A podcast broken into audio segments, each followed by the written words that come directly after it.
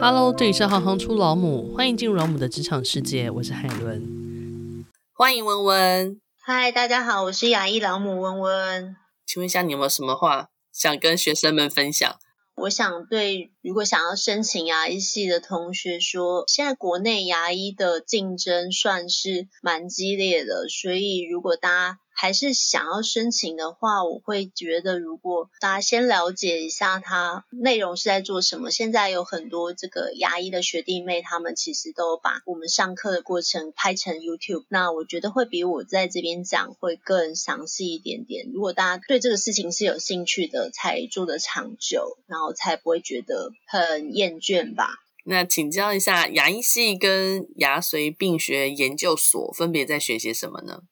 牙医系的话，就是会学一般牙科啊，像我们一般会去做假牙，然后一般的根管治疗，还有牙周病啊等等这些矫正啊，或者儿童牙科，其实都是。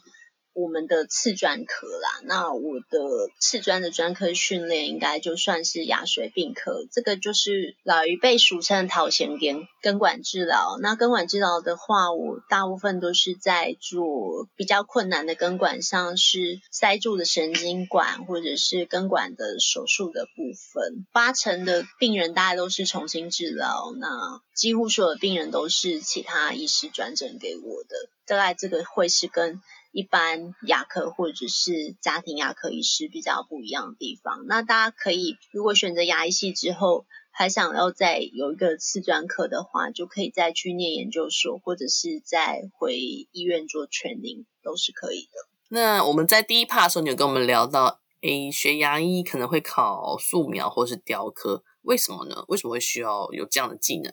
因为我们在学习过程中有很长一段时间都是有很多的实验课，那实验课可能就是要刻牙齿的形状，然后堆瓷、烧瓷、堆蜡，就是做假牙或是活动假牙的部分。那因为这些原因，所以可能。牙医的申请入学考试才会需要这么多的雕刻啊，或者是素描的课程，因为申请入学的时候，他会希望大家可能是在一个比较有美学基础上，可能会比较适合之后的课程啦。但我觉得如果没有这些基础的话，也不是不能念完牙医系，因为像我就念完了。在学生时代是很常需要加班的，就是因为你要做这些 lab，所以其实你会常常是很晚回家的一个状态。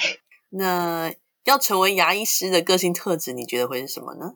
我觉得要喜欢跟人相处，然后细心体贴吗？然后有一强迫症吧？为什么你会讲这些？因为我很多朋友都是强迫症患者啊。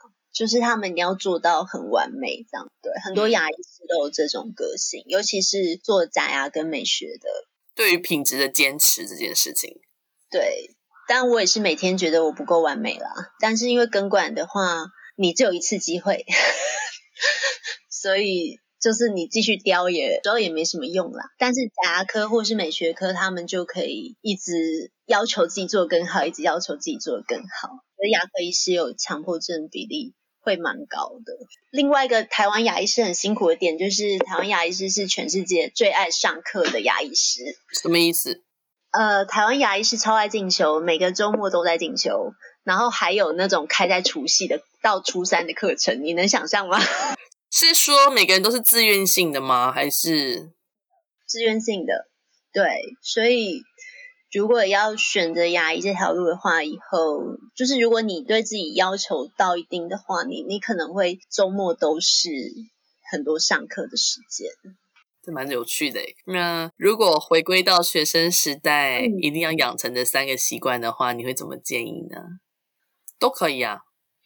如果我现在重新回到大学，我一定会认真念书。老师，对不起，我以前太混了。老师，对不起，我悔改了。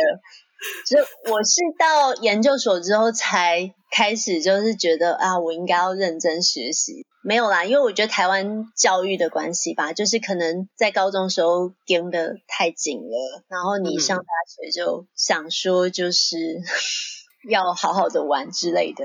但我觉得这是错的，就是如果人生重新回到十八岁，我一定会从大一就好好念书，连通识我都会去上，绝对不会翘课。嗯、呃，因为其实后来我们毕业之后才会发现说，其实学校能给我资源是非常多的啦。对。就是我们毕业之后，如果还要去获取这些资源，其实都是时间成本高很多，然后但金钱成本也会高很多。那除了好好学习之外，还有没有什么样的习惯是你觉得对自己后来帮助其实也还蛮大的？我觉得就是要认真，然后也要玩到吧。大学的一些社团啊，或者是说学校有一些交换学生的这些，我觉得都可以尽量就是去参加。我就希望他们什么都尝试吧，什么都可以。那如果请你用一句话来说明牙医老母是一份什么样的工作的话，你会怎么说呢？牙医老母是一份什么样的工作？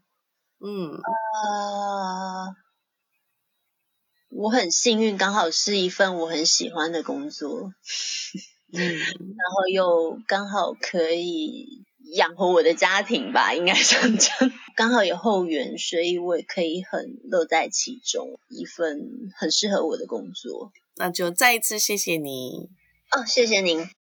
如果你喜欢行行出老母，欢迎以行动力赞助老母，让我们能有更多的能量制播更好的节目，访问更多有趣的职业。如果有任何建议，欢迎到网站留言给我们。谢谢你们的支持与分享，我是海伦，我们下次见。